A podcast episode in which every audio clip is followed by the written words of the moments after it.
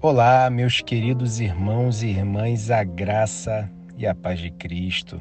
Que o Senhor te abençoe nesse dia. Vamos para mais um devocional do Fé e Café. O nosso título de hoje é Vencendo o Medo com o Amor de Deus. Pegue o seu café, abra sua Bíblia e ouça essa palavra. Abra sua Bíblia na primeira carta do apóstolo João, capítulo 4, versículo 18 que diz, abre aspas, no amor não há medo. Ao contrário, o perfeito amor expulsa o medo, porque o medo supõe castigo. Aquele que tem medo não está aperfeiçoado no amor.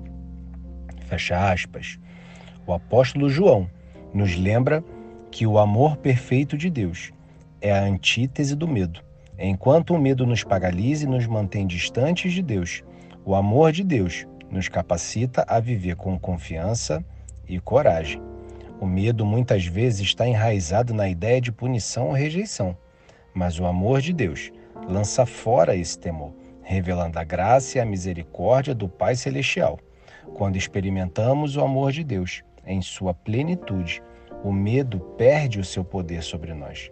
O versículo nos leva a refletir sobre a importância de cultivar um relacionamento íntimo com Deus onde podemos experimentar seu amor transformador. Quanto mais nos aprofundamos no amor de Deus, mais confiantes nos tornamos em sua provisão e cuidado. O amor perfeito de Deus não apenas nos liberta do medo, mas também nos capacita a amar e servir aos outros com eh, generosidade e compaixão.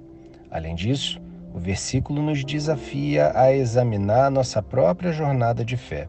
Aqueles que são consumidos pelo medo revelam uma falta de compreensão do amor de Deus. Portanto, somos incentivados a buscar uma intimidade mais profunda com Deus, permitindo que seu amor perfeito transforme nossas vidas e nossas perspectivas. Glória a Deus. Eu quero te convidar nesse momento a curvar sua cabeça, a fechar os seus olhos. Vamos orar juntos. Em nome de Jesus, Pai Celestial, obrigado pelo teu amor perfeito que lança fora todo medo. Ajuda-me a mergulhar mais profundamente no teu amor, para que eu possa viver sem medo, confiante na tua bondade e fidelidade. Capacita-me a compartilhar esse amor com os outros ao meu redor, mostrando-lhes a liberdade que é encontrada em ti. Em nome de Jesus. Amém, amém e amém. Amados, nossas perguntas reflexivas vão ficar fixadas nos comentários. Participe conosco do devocional.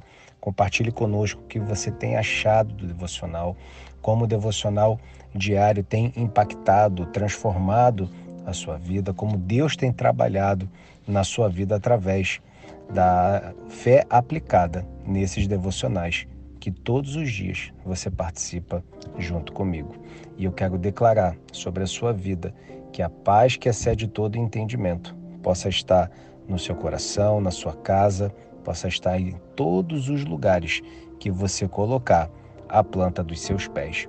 E eu quero encerrar esse devocional, como sempre fazemos juntos, declarando que hoje você terá o melhor dia da sua vida até então, um grande abraço, até a próxima e que Deus te abençoe.